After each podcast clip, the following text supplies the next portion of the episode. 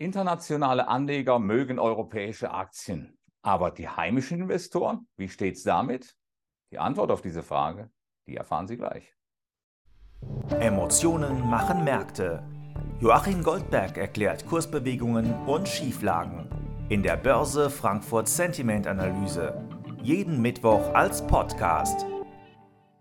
Ja, es ist schon interessant, was wir hier erleben. Der DAX er geht zum dritten Mal in Folge nach oben im Wochenvergleich. Äh, das sind 2,4 Prozentpunkte gewesen.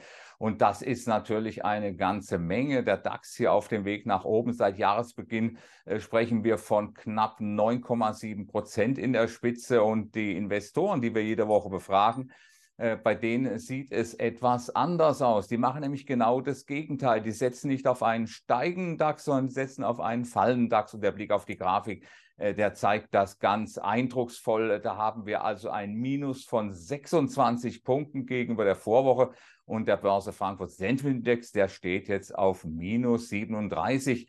Äh, da gab es natürlich auf der einen Seite Bullen, die ihre Gewinne mitgenommen haben, die sofort auch auf die Bärenseite gegangen sind, aber auch vormals neutral eingestellte Anleger, äh, die sind hier jetzt auf der Bärenseite mit dabei. Das Bullenlager an sich, das besteht gerade noch aus etwas mehr als einem Fünftel aller Befragten.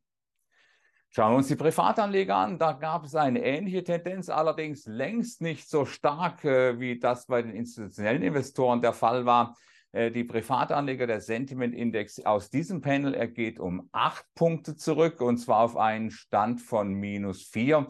Hier hat eine vermutlich eher kurzfristig orientierte Gruppe von Privatanlegern offensichtlich nicht nur Gewinne mitgenommen, sondern ist dann auch gleichzeitig auf die Short-Seite gegangen. Äh, das äh, heißt also hier auch eine Veränderung gegen den Trend.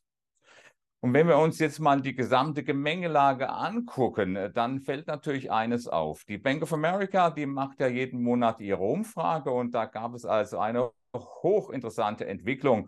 Äh, die Allokation in Aktien war natürlich sowieso negativ gewesen. Das heißt also, äh, die internationalen Fondsmanager sind in internationalen, in globalen Aktien untergewichtet. Aber was besonders interessant ist, das Interesse für europäische Aktien, das ist gestiegen. Und dort sehen wir also, gegenüber Dezember eine Veränderung. Hatten wir noch eine Untergewichtung festzustellen gehabt im Dezember von 10 äh, Prozent aller befragten Fondsmanager.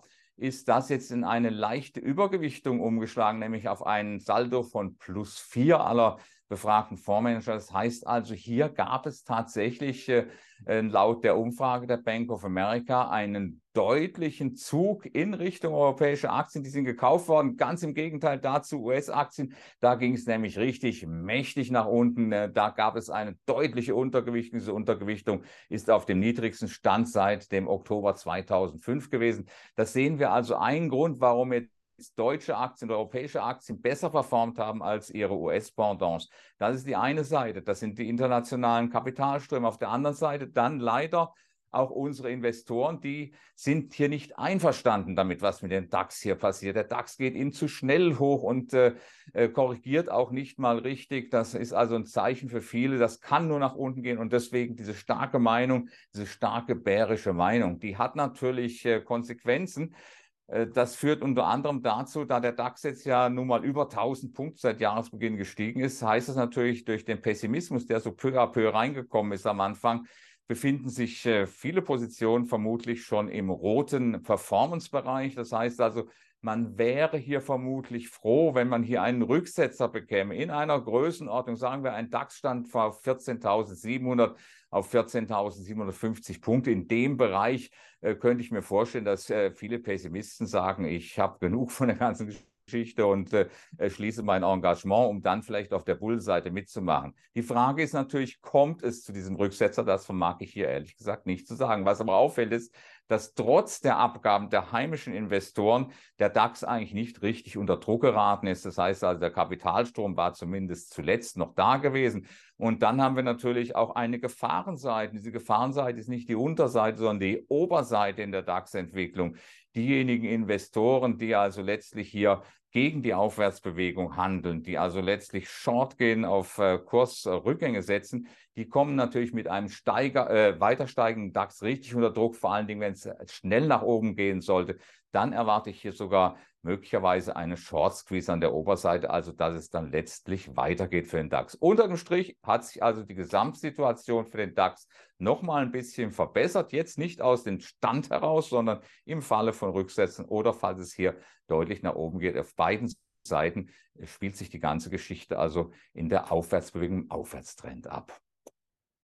Die Börse Frankfurt Sentiment Analyse. Jeden Mittwoch als Podcast. Zum Abonnieren fast überall, wo es Podcasts gibt.